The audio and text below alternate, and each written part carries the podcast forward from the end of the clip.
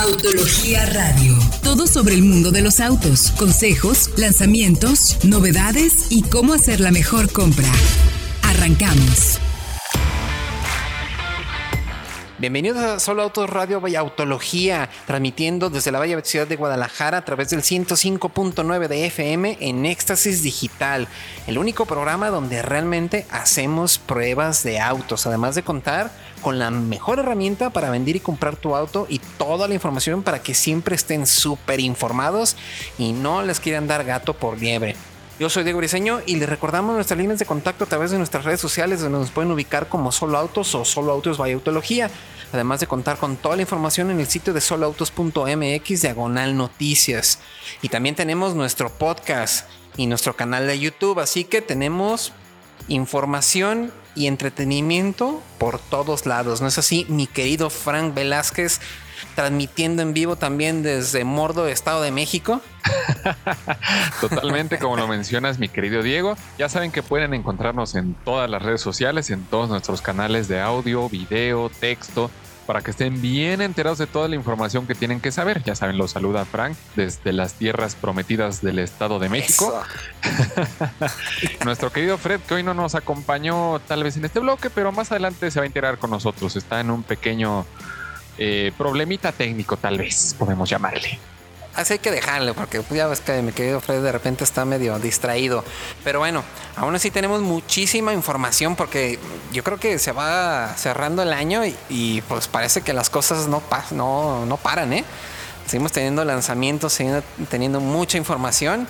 Hay modelos nuevos, hay información muy interesante de modelos que se ven así de poca, como dirían los chavos. Entonces, ¿qué te parece, mi querido Frank? Si empezamos nada menos que con el Accord 2023. ¿Qué tal? ¿Le creían que los sedanes medianos estaban muertos? Pues Honda dice que todavía no. Así es, como bien lo mencionas, mi querido Diego, Honda da ese portazo diciendo, aquí hay sedanes medianos todavía con el nuevo Accord, que aquí justamente estábamos discutiendo fuera del aire que el diseño está un poquito extraño. La verdad, la parte frontal se ve como muy cuadrada, no sé. Tiene como una boca de tiburón, algo así me pareció. No sé tú qué piensas, Dieguiño.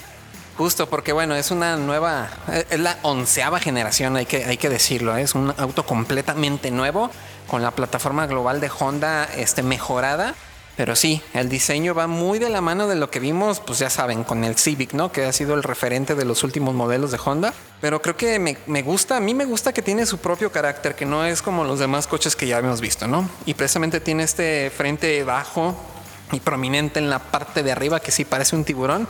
A mí se me hace atractivo, me gusta que mantiene también la línea de techo así muy fluida hasta la cajuela, igual que la anterior, pero lo interesante, mi querido Fran, es que el auto, aparte de todo el diseño que puede que nos guste, puede que no nos guste, creo que hace un muy buen salto en tecnología y eso pues siempre se va a agradecer, ¿no?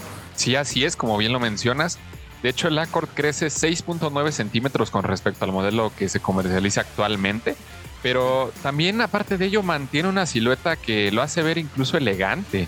Eh, tiene bastantes cambios en diseño exterior, como ya lo mencionabas. También tiene, pues, obviamente, cambios importantes al interior, eh, poniéndose al día ya con las nuevas propuestas de Honda, más futuristas. Por ejemplo, tenemos una pantalla táctil de hasta 12.3 pulgadas, muy similar a la del Civic, ya mencionabas también, y también a la del HRB. De hecho, pensé luego, luego en la HRB cuando vi las primeras fotos del coche. La verdad, las marcas han estado muy, muy al día con los lanzamientos, la verdad. Yo pensé que ya conforme iba a cerrar el año iban a parar un poquito, pero creo que ahora están lanzando más coches. No, y espérate, que por de seguro la próxima semana Honda nos va a tener una sorpresa muy interesante aquí en México, así que quédense al pendiente. Pero bueno, este ya, ya saben, el sistema de infoentretenimiento de Honda ya incluye también este, conectividad con Google, así que ya tienen Google Maps, asistente Google, todo integrado con la capacidad todavía de recibir actualizaciones automáticas. Esto realmente es de sorprender, ¿no? Porque sabemos que este, mantener a los vehículos conectados todo el tiempo, actualizados sobre todo, es muy importante y es una, creo que yo va a ser un argumento de venta en los autos a partir de ahora en adelante. Entonces aquí el Honda ya lo tiene. Lo interesante, Frank, es que bajo el cofre Ahora tenemos al conocido 4 cilindros 1.5 litros con un mejoras en el sistema VTEC y en la inyección. Y todavía se mantiene con 192 caballos y 192 libras-pie de toque con caja automática CBT. Pero desafortunadamente el motor bueno, el 2 cilindros, el, perdón, el 4 cilindros 2 litros turbo de más de 250 caballos, pues se queda fuera. Ya no está disponible en la nueva generación. Híjole.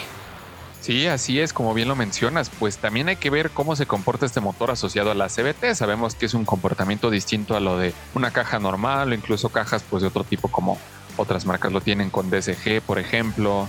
La, de 10 que usa Honda, claro, sí. Sí, claro, y ya será más cuestión pues también de probarlo cómo se comporta pues ya en condiciones reales de carretera, en ciudad. Habrá que ver, habrá que ver, la verdad. Pero aparte de esto, ajá, dime, dime, mi querido justo, justo la, para los que busquen algo más de potencia, pues sí hay otra opción, ¿eh? hay una opción todavía electrificada.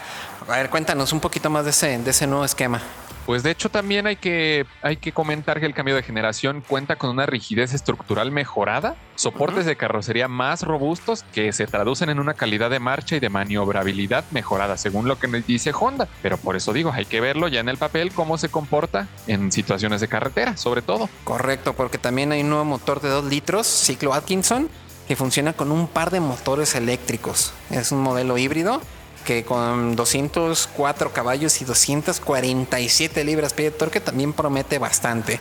La verdad, no sabemos si este motor en específico puede llegar a nuestro país, pero al menos yo creo que si vamos a ver el 1.5 turbo, como lo hemos visto en la CRB, como lo hemos visto en el Civic, así que pues pinta bastante bien. Y, bueno, y no solo eso, ¿eh? porque hasta en la seguridad el Accord se pone bastante al día con unas nuevas bolsas de aire que son bastante buenas. Esas bolsas que tienen diferentes cámaras de, inflado que pueden proteger de una manera más, este, ¿cómo se puede decir?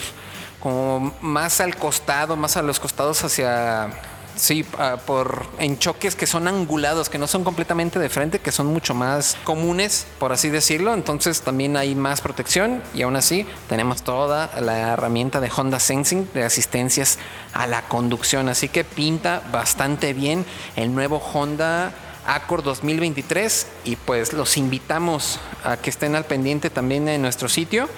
Pero antes de irnos a una canción, híjole, Porsche nos deleita ¿O no, Frank? Bastante. totalmente, mi querido Diego. La verdad es que vimos este coche y incluso con las fotos que se publicaron con su llegada, nos quedamos sorprendidos.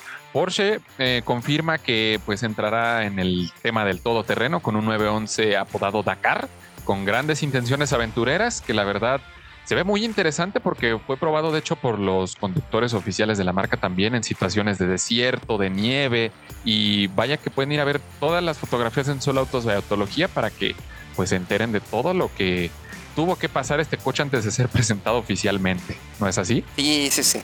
Porque sí, justo aquí en el Salón de Los Ángeles que está pasando justo en este momento, ahí lo vamos a ver con más detenimiento, así que quédense al pendiente también en nuestras redes sociales y ya saben, soloautos.mx de noticias, ahí van a encontrar toda la información que les hemos contado, las, las fotos, como dice Frank, están buenísimas, ahí 911 en Dunas, oye, wow. Quiero recordarles que nos puedes contactar a través de todas nuestras redes sociales donde nos encontramos como arroba soloautos de autología. También leer toda la información que tenemos para ti en soloautos.mx diagonal noticias.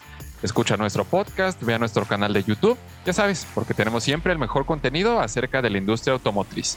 Y bueno, siguiendo con los lanzamientos, mi querido Diego, Volvo presentó la nueva X90 2024. ¿De qué se trata este modelo?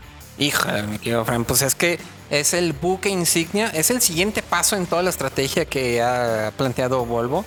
Es que fue precisamente el primer este fabricante que se comprometió a ya no desarrollar motores de combustión. Los que tenemos hasta ahorita y hasta 2030 vamos a vender puros eléctricos.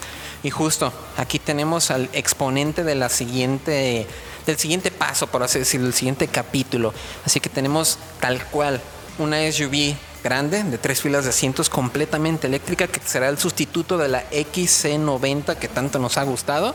Que la verdad está, me gusta mucho que el diseño es muy en continuación precisamente a la actual. O sea, tenemos los mismos rasgos, tenemos los mismos faros con este el, martillo de Thor este que se ve súper bueno. Pero me gusta que tiene como nuevos trucos al ser eléctrica, ¿sabes? No sé si viste y creo que no se ha hablado lo suficiente así como tal. Estos faros como escamoteables como se usaba antes, que se como que abrían los ojitos.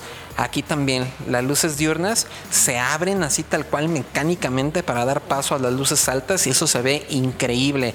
Además tenemos ya fuera las parrillas disimuladas para que la gente se acostumbre. No, no, no. Aquí es una superficie completamente plana, muy bien trabajada y la verdad es que creo que en diseño los suecos están en otro nivel, ¿eh? porque incluso el interior, ya habíamos visto teasers, ¿no? Del interior, eh, un tablero también muy similar a lo que ya habíamos visto, pero ahora con unos materiales 100% sustentables, tenemos este, plásticos derivados de botellas de PET, tenemos madera también tratada sustentablemente con iluminación ambiental. No, no, no, está increíble, pero lo más interesante es que va a tener un, sistema este, eléctrico muy bueno, con hasta 517 caballos y 671 libras-pie de torque con dos motores eléctricos y una autonomía de hasta 600 kilómetros.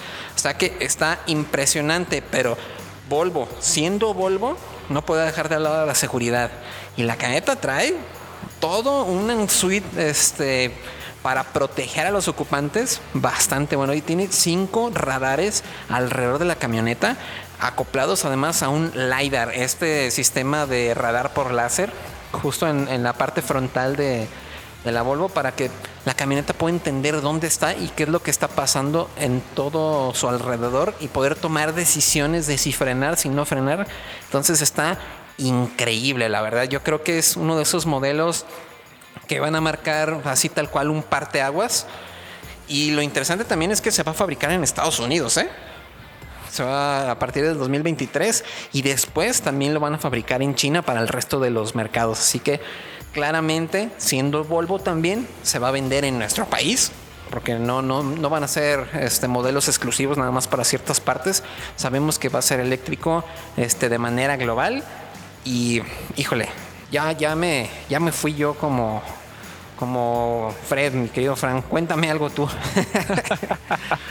no, y justo lo que mencionas, mi querido Dieguiño, sigue ampliando el tema de la electrificación para la marca. Recordar que pues a principios de este año presentaron a la C40 y de hecho del frente también tiene algunos detallitos como la parte de los faros, incluso el difusor. Me recordaron mucho a la C40 de cuando llegó a nuestro país y la verdad son modelos que estéticamente se ven bastante bien pero al interior, o sea, trabajan increíblemente bien. O sea, este, estamos hablando de que la X90 ya tiene la, el sistema de conducción semiautónoma Pilot Assist, también asistencias con cambio, como cambio de carril, mientras que, pues, aparte de lo que mencionabas, el interior monitorea la respuesta del conductor también, como la concentración, el cansancio, ya sabes que a veces, pues, ya después de varias horas manejando da sueño, uno se cansa y claro. este coche está en todo momento al pendiente de lo que sucede tanto fuera como dentro. Y la verdad eso es bastante interesante y bastante importante también de cara a lo que es el futuro de la, pues de la industria automotriz como tal. Nos surge entonces verla ya en un modelo completamente de producción y sobre todo verla en nuestro país. Anticipamos que no va a ser nada barata, pero creo que tiene lo suficiente, ¿no? Como para justificar ese precio elevado. Oye, y siguiendo con las SUVs eléctricas, Frank, Audi Q8 e-tron también se presentó la semana pasada y pues básicamente, ¿de qué se trata? A ver, cuéntanos. Pues básicamente es un acomodo en la gama de Audi porque la e-tron original ya tenía cuatro años dentro de pues, los modelos de la gama de, de la marca de los cuatro aros, pero ahora eh, hizo un reajuste para homogenizar la gama de eléctricos, por lo que ahora se conoce como Q8 e-tron. Este acomodo es interesante porque también tiene, viene de la mano con algunas modificaciones estéticas ligeras y también una propuesta interesante de motorizaciones eléctricas. Ahora, em, primero que nada, comenzando con algunas mejoras. Eh, tiene una inclusión de suspensión neumática de manera estándar, reducción de coeficiente de arrastre aerodinámico, también se pone al día, como ya lo mencionaba, con detalles estéticos mejorados, como algunos acabados en color negro, como podemos ver en las fotos en solautos.mx diagonal noticias. Algunos detalles en la parrilla, parrilla por mencionarlo así, porque realmente no es una parrilla que sea funcional. Justo lo que decíamos con Volvo, ¿no? Sí, pero tiene algunos detalles interesantes también en el tema estético, la verdad. Y de hecho se alinea con modelos como el e-tron GT. Ah, ya encontré el nombre. La parrilla single frame en más. Single frame, exacto, sí. Single frame. Y Pero fíjate que también junto, sí. sí, junto con las mejoras, también las baterías recibieron un, un boost, por así decirlo, y ahora van de, de 341 kilómetros a 491 kilómetros en la versión base o 505 kilómetros en la Sportback normal y después la versión 55 con motor doble y la SQ8 e-tron recibe una batería de 106 kilowatts hora que la verdad es un incremento sustancial y ofrecen ahora hasta 600 kilómetros de autonomía. Entonces, creo que es una renovación completa. Pero sí, ¿no? Creo que sí también le hacía falta acomodar la gama porque ya había mucha confusión precisamente en todos los modelos de audio. Oye, pues todo se llama Nitron, pues cuál es cuál. Entonces, creo que queda bastante bien siendo pues el tope de gama de las SUVs eléctricas, ese Q8 e-tron o Q8 e-tron, entonces pues ahí está. Y también yo creo que lo vamos a ver más adelante en, en nuestro país porque pues la e-tron yo creo que ha tenido un buen recibimiento, he visto varias allá en Ciudad de México circulando, entonces creo que Audi va también en buen camino y sabemos que también como Volvo se va a dedicar 100% a los eléctricos y parece que pues, va para todos los mercados incluyendo el nuestro. ¿Qué tal? Así es, como bien lo mencionas, mi querido Diego, pues mantiene la posibilidad también de conexión a cargadores de 150 kilovatios, pero las versiones 55 y SQ8 aumentan la capacidad hasta los 170, o sea, esto permitirá recuperar del 10 al 80% de carga en solamente 31 minutos. Nada mal. Sí, justo porque hay que tener en cuenta que pues es una generación pasada, por así decirlo, de la plataforma eléctrica. No es de 800 voltios como el e-tron GT, entonces todas estas mejoras siempre, siempre se van a agradecer. Y bueno, siguiendo con los lanzamientos, siguiendo con las noticias interesantes acerca de nuevos modelos, ya está con nosotros nuestro querido Fred Chabot, que se encontró en Cancún en estos días apreciando las maravillas de nuestro México, pero también fue a conocer un producto muy interesante de Suzuki, ¿no es así, Fredo? Así es, Frank, toda la audiencia, saludos. Diego también. La semana pasada, Suzuki nos sorprendió porque viajamos a Cancún a un lanzamiento, pero no sabíamos exactamente, Frank, qué nos iban a presentar. No teníamos ni idea. Por ahí entre los colegas, conocerán a varios, de nosotros, estaba por ahí Alonso Maldonado, estaba por ahí eh, Alonso Brugada de Gabriel Salazar. Había, teníamos muchos colegas y ninguno tenía idea de qué iban a presentar. Hasta el día miércoles pasado en la noche que nos sorprendieron con la nueva Ertiga 2023, que viene ya solamente en versiones Booster Grid, mi Frank. ¿Cómo ves? Versiones híbridas ligeras, digamos. Bastante interesante, mi querido Fred. De hecho, siguiendo los pasos de lo que fue el Swift que presentaron el año pasado Sí. también ya con esta tecnología. Y una duda que tengo yo, Fredo, ¿tuvo actualizaciones estéticas importantes o solo fueron ligeras? No, estéticas li- muy ligeras, tirándole a poco perceptibles. Cambió solamente la parrilla, de hecho. Por ahí faros son iguales, rines me parece que también son los mismos. Calaveras, fascias, no tiene cambios evidentes, solo la parrilla, que sí es diferente, es un hecho. Pasen a solo eh, a solo para que vean las fotos ah, al sitio. Pero lo importante es que cambió la mecánica, porque aunque sigue con el 1.5 que tenía hasta ahora, y que nos, ya conocemos, nos gusta mucho ese motor, ahora integra un componente eléctrico, digamos, de 12 voltios, un motor muy pequeño, una batería también muy pequeña, que a diferencia de un híbrido normal, lo que explicamos, explicamos lo que hace es que no puede mover el auto por cuenta propia, digamos, Frank, pero sí es capaz de, por ejemplo, apagarlo por más tiempo en un semáforo, o de brindar potencia y- y fuerza a las ruedas, al motor, al arrancar, que es cuando el auto más gasolina está gastando. Así el, el- el esfuerzo, digamos, del motor de gasolina se reduce y también con ello los consumos. La potencia sigue igual, 103 caballos, 102 libras pie, pero el motor eléctrico sí da ese impulso de 3 caballos de fuerza y 36 libras pie. Ojo, ¿por qué no se suman al motor de gasolina? Porque es un sistema, no funciona así. Al no ser una suma, trabajan en conjunto el motor puede dar un impulso como el que hablábamos de 36 libras pie, pero el par máximo no cambia. Pero sí se siente inmediatamente cuando la manejas, Frank. Oye, y Eh, hablando acerca de, de temas de Sí. manejo, ¿cómo, ¿cómo se siente? ¿Se siente diferente a la versión total de combustión? ¿Cómo se siente la Pues- caja? El tema de los consumos, sobre todo, que es por lo que muchas personas se inclinan ya Sí. hablando totalmente de esta Sí. tecnología. Interesante, la marca promete 18.5 kilómetros por litro. En autopista hicimos nosotros alrededor de 15, pero venimos, ¿sabes? Cómo manejamos nuestros colegas a ritmos más rápidos. Pues yo creo que manejándola a 90, 100, 110, eh, un ritmo más tranquilo. Creo que sin problema se pueden hacer esos 18, 18 y medio por litro. Es un incremento de 2 kilómetros por litro respecto a la versión que no era mild hybrid, que hacía 16.4 en el ciclo, el mismo ciclo combinado. Ahora, se mantienen las cajas.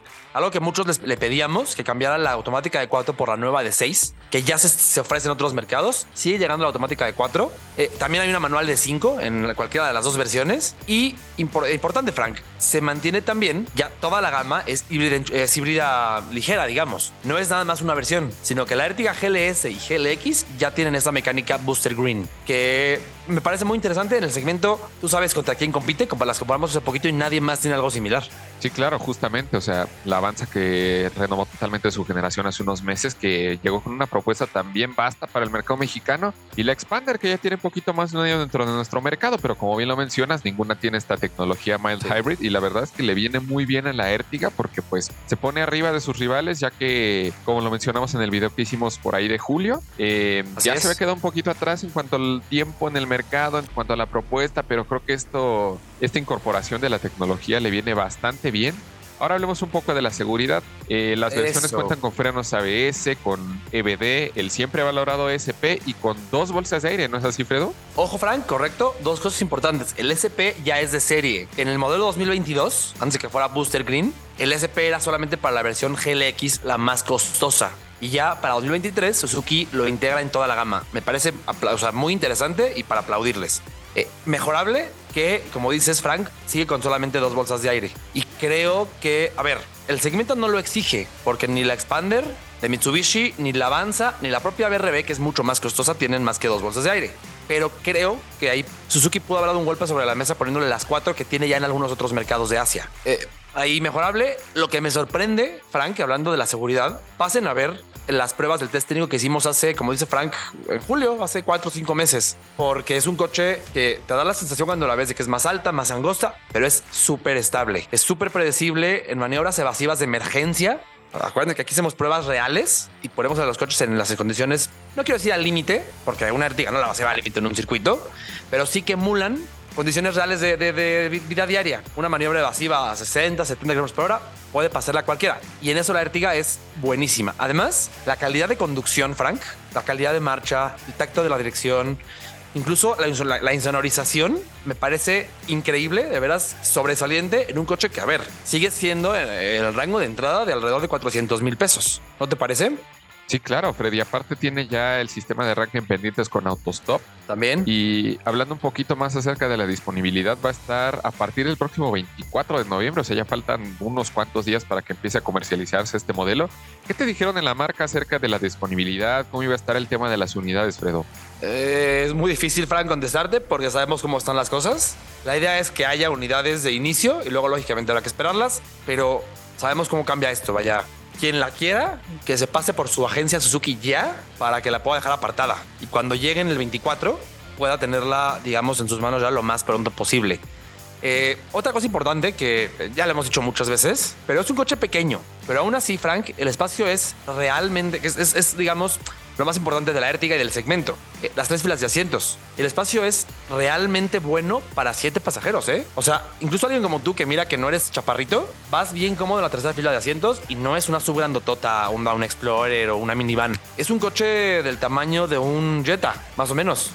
Sí, justo lo he mencionado también con otro tipo de coches, pues la verdad el espacio en la Ertiga muy bien, recordar obviamente también que la probamos hace unos meses, el espacio muy bien, en temas de habitabilidad muy bien, buen espacio para piernas, buen espacio para la cabeza, la verdad los asientos muy cómodos, en calidad de materiales tiene un- una propuesta muy muy buena para el segmento, la verdad, y obviamente pueden ir a checar el video en nuestro canal de YouTube, ya saben, arroba solo autos de autología, y ahora vamos a hablar un poco de versiones y precios, mi querido Fred, tenemos la GLS con caja manual en los 379,990. La GLS Ciérralo con caja 380. automática.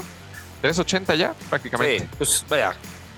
Sí, la GLS automática. Lo interesante es que tenemos las dos transmisiones, Frank, en las dos versiones. Es decir, no te obligas a ir por la versión más barata solamente si quieres la manual o si quieres la, la versión más costosa, la más equipada, no te obligas a tener solamente caja automática, que es algo importante, porque por ejemplo, la Expander no ofrece más que caja automática. Sí, caja no tiene la automática. manual ni como opción. Y la Avanza, que sí la tiene, tiene solamente la manual en la versión barata y la CBT, la automática, en la versión más cara. Tenemos, como decías, perdón que te interrumpí, GLS manual, 380. GLS automática, 400 mil pesos.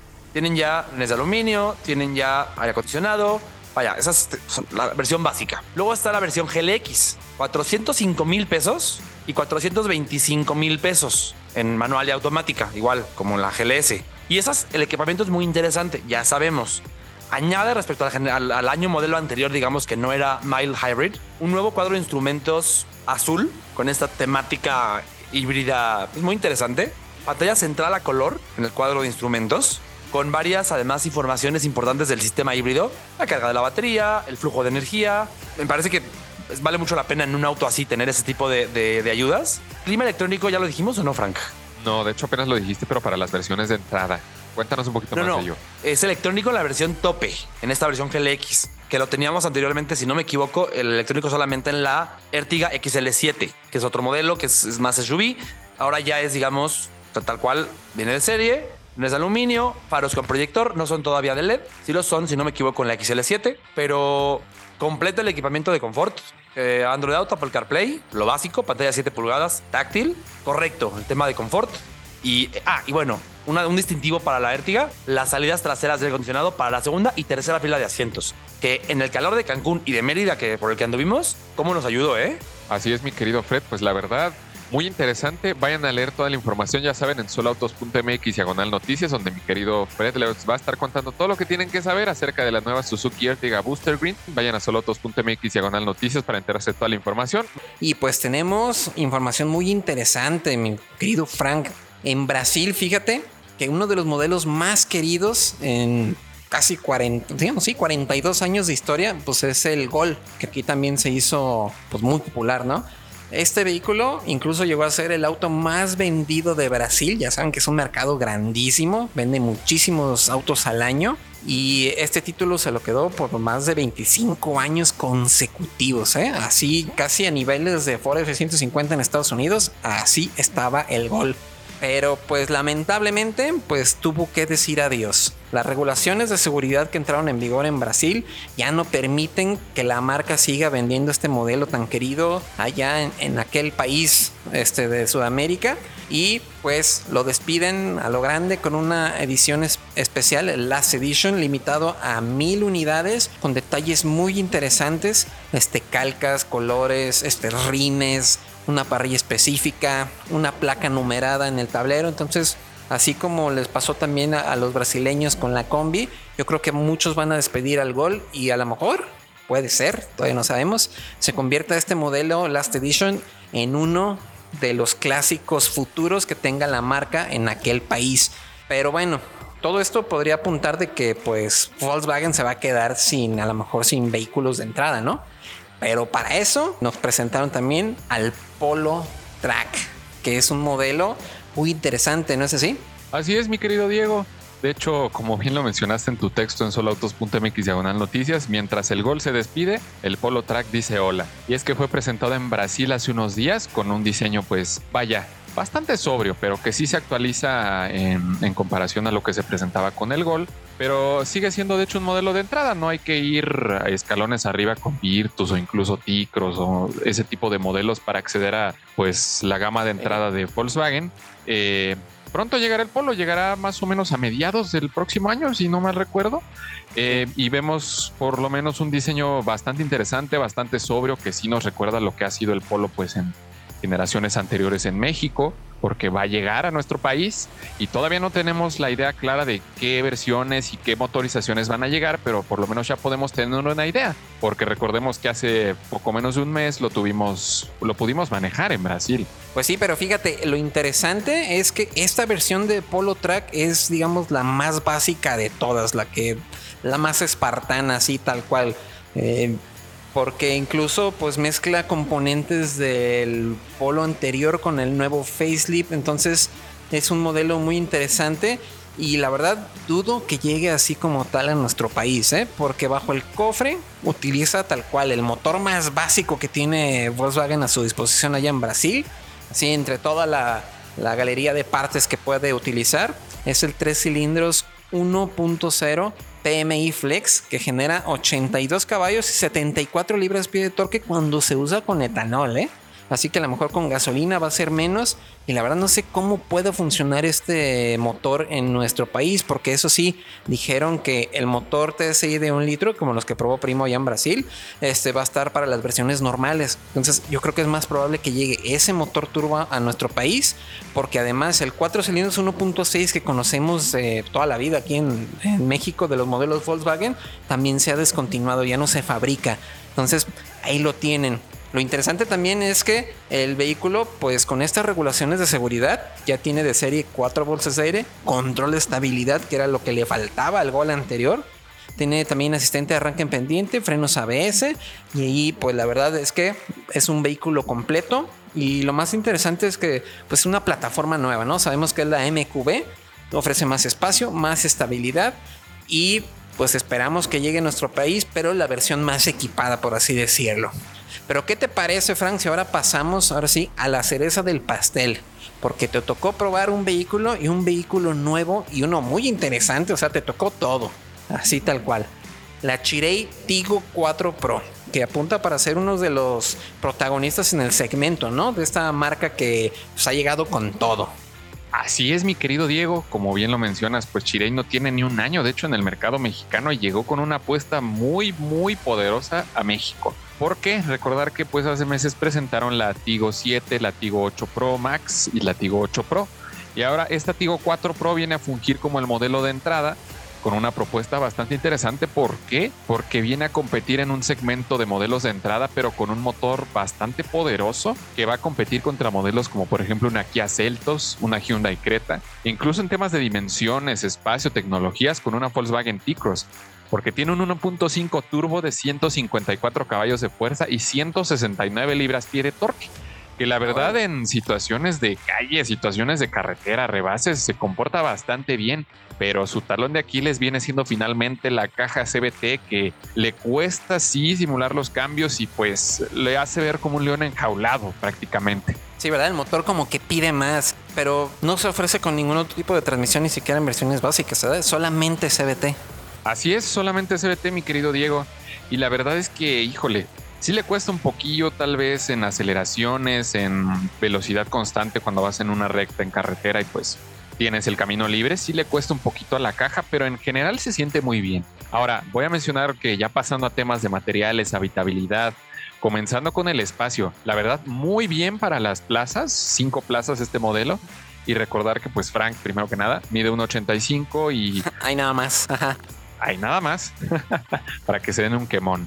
Este, no, la verdad es que me sentí muy cómodo en la posición del conductor. Ahora sí que tengo muy buen espacio para cabeza, muy buen espacio para piernas, para desenvolverme a lo largo del habitáculo. Incluso intenté sentarme en las plazas traseras y bastante bien. O sea, no es como que esté pegada mi rodilla al asiento del conductor en mi posición de manejo, mm, porque todavía sobra algo de espacio, todavía me deja algunos centímetros para poder estar cómodo, incluso en, pues en la cabeza. Recordar que el modelo pues también es bastante alto, para que pues justamente todos los ocupantes vayan cómodos en temas de cabeza, en temas de piernas. Sí, mi querido Diego. Pues fíjate que creo que una de las características que, puede, que podemos decir del Latigo 4 Pro es precisamente eso, ¿no? Es engañosa. Tú las ves en las imágenes, yo lo he visto, por ejemplo, en las agencias, si una camioneta chiquita, pero en realidad si está a la par de la Creta, si está a la par de las Celtos, es de las subcompactas grandes, así ya pegándole casi a las compactas chicas, ya ven cómo están los segmentos traslapados. Pero sí, o sea, y algo que me, que, que, me da mucho la atención es precisamente el nivel de equipamiento. Creo que viene bastante bien con todas las cosas que la gente está buscando, ¿no? Una buena pantalla, tenemos incluso iluminación ambiental, creo, o sea, se ve, se ve bien la camioneta. Así es, tenemos faros en LED, tenemos una pantalla de 12.3 pulgadas, si no me recuerdo, 10.2, no recuerdo bien el dato en este momento, pero la verdad en tecnología bastante bien. ¿Por qué? Tiene cámara 360 que puedes ver qué sucede al frente, detrás e incluso a los lados del coche. En algún momento la puse y podías ver la llanta rodando, dando la vuelta, pasando los topes. Eso te ayuda mucho, sobre todo en situaciones de estacionamiento complejas, como en algún súper o en algún lugar donde pues los cajones no sean muy amplios, que digamos. En cualquier lugar de la Ciudad de México, Frank. Tal cual. Totalmente. Pero la verdad, muy bien, la versión tope de gama cuenta con asistencias de conducción y además con seis bolsas de aire, porque la de entrada tiene nada más dos. Ahora, hablando acerca de estas asistencias de manejo, algunas de las que presenta son alerta de colisión frontal, sistema de conservación de carril, control crucero adaptativo, ya, ya, la mencionada cámara 360, las bolsas de aire en esta versión, porque pues sí queda un poquito a deber la variante de entrada con esas dos bolsas de aire que la verdad pues sí. Sí le falta, sí le falta. Creo que, creo que es algo muy precisamente de las marcas procedentes de China, ¿no? Lo hemos visto incluso en otras marcas, lo vimos en un principio, ya ves que ahorita ya también se pusieron al tiro. Este MG, ¿no? Las versiones de acceso, dos bolsas de aire. Este, querías ESP, te tenías que ir hasta las más este, caras creo que eh, pues es algo que se sigue manteniendo. Esperemos que también este Chirei se ponga las pilas y regularice precisamente toda la seguridad, porque la verdad, tener las asistencias a la conducción en un segmento como este es muy valioso.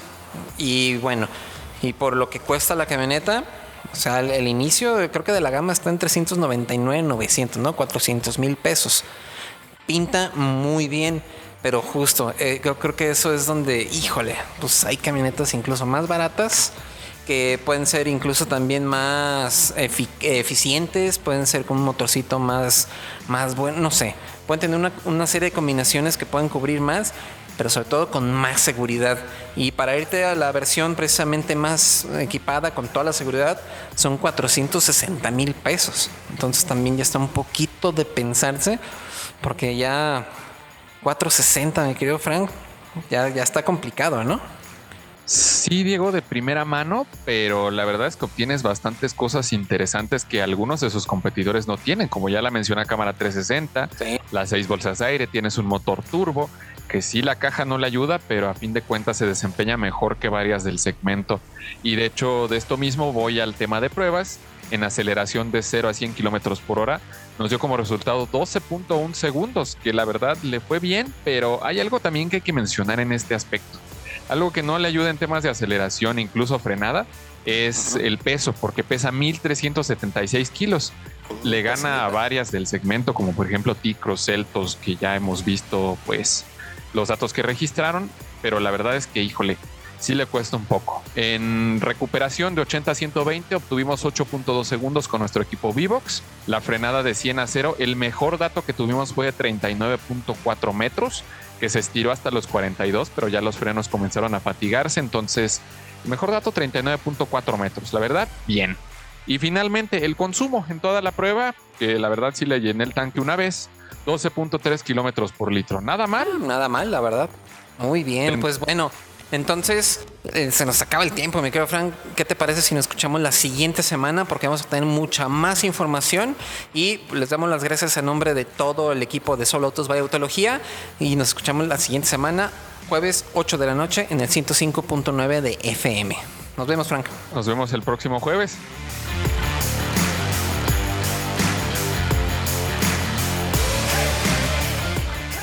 Autología Radio Entra a www.autologia.com.mx y mantente informado con los análisis más completos para tu próxima compra. Autología Radio.